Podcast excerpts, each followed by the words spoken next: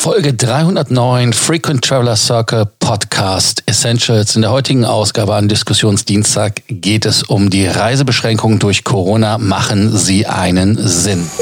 Welcome to the Frequent Traveler Circle podcast. Always travel better. Put your seat into an upright position and fasten your seatbelt as your pilots Lars and Johannes are going to fly you through the world of miles, points, and status.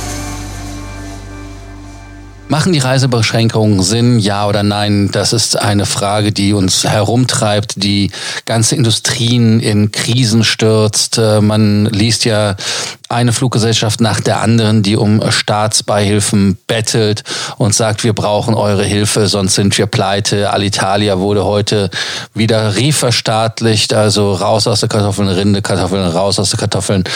Da hat man auch keinen wirklichen Plan andere Länder äh, haben das gleiche Problem, Cathay Pacific. Ähm, also das ist ein Thema, was weltweit rumgeht.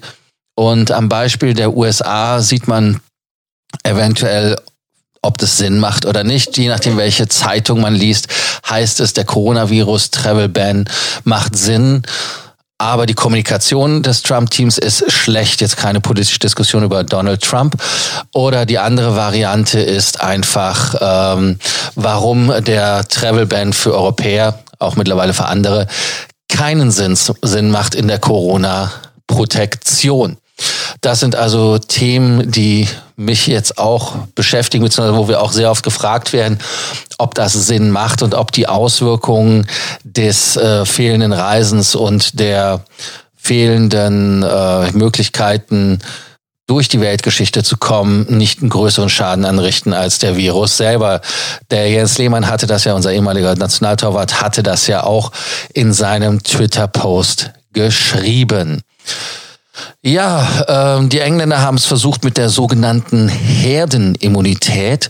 Heißt also, dass wenn 70 Prozent der Leute das haben, dann ist man quasi immun dagegen und äh, hätte damit dann keine Probleme mehr. Wir Europäer gehen davon, also Kontinentaleuropäer gehen davon einer anderen Variante aus und sagen ganz einfach, hey, hey, äh, wir wollen ganz einfach, dass keiner das bekommt und dann weg damit. Dann hört man Zahlen, wie lange das dauert. Drei Monate, sechs Monate, zwei Jahre.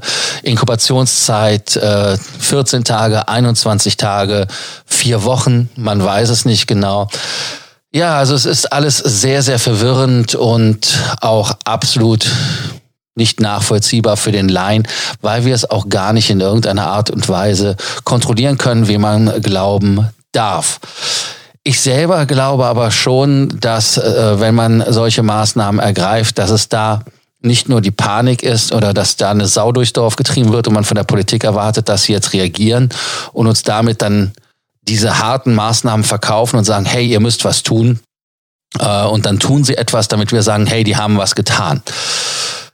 Ich persönlich kann alle Seiten nachvollziehen, ähm, bin da auch mittlerweile relativ entschieden, habe da eine Semi, äh, äh, ja, wie nennt man das dann, eine äh, Semi ähm, in Anführungsstrichen, nein, ich habe keine Symptome oder sowas, sondern einfach, ich äh, reduziere meine Kontakte nach draußen, habe, äh, wenn ich rausgehe, den Abstand zu anderen Menschen, merke auch, dass wenn ich im Supermarkt äh, einen Gang entlang laufe und sehe, die Leute kommen mir entgegen und kommen jetzt nah, ich drehe einfach um und gehe dann weiter. Ich weiß nicht, ob das jetzt paranoid ist.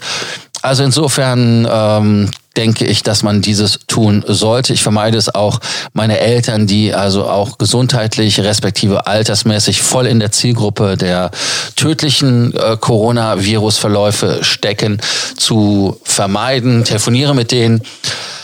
Also insofern, ja, keine Ahnung. Ähm, wie ist eure Meinung? Ich selber, better safe than sorry. Und äh, halte das damit. Wir werden auch am Samstag ein Zoom-Call machen. Da könnt ihr euch dann eintragen zum Zoom-Call unten in den Show Notes, wenn ihr Lust habt. Wir werden das auch weiter bewerben. Und da können wir auch diese Themen mal face-to-face -face besprechen, wenn ihr wollt. Auch natürlich alle anderen Themen zu Reisen und so weiter. Ansonsten bei Sorgängsternöten könnt ihr natürlich wie immer uns schreiben und uns mitteilen, was euch auf der Seele brennt. Abonnierbefehl diesmal auch wieder, damit ihr nicht vergesst, den Podcast zu abonnieren und damit keine Folge mehr zu verpassen vom Frequent Traveler Circle Podcast Essentials. Vergesst nicht, eure Meinung uns zu schicken. Bis dann. Ciao. Thank you for listening to our podcast, Frequent Traveler Circle. Always travel better. And boost your miles, points, and status. Book your free consulting session now at www.ftcircle.com now.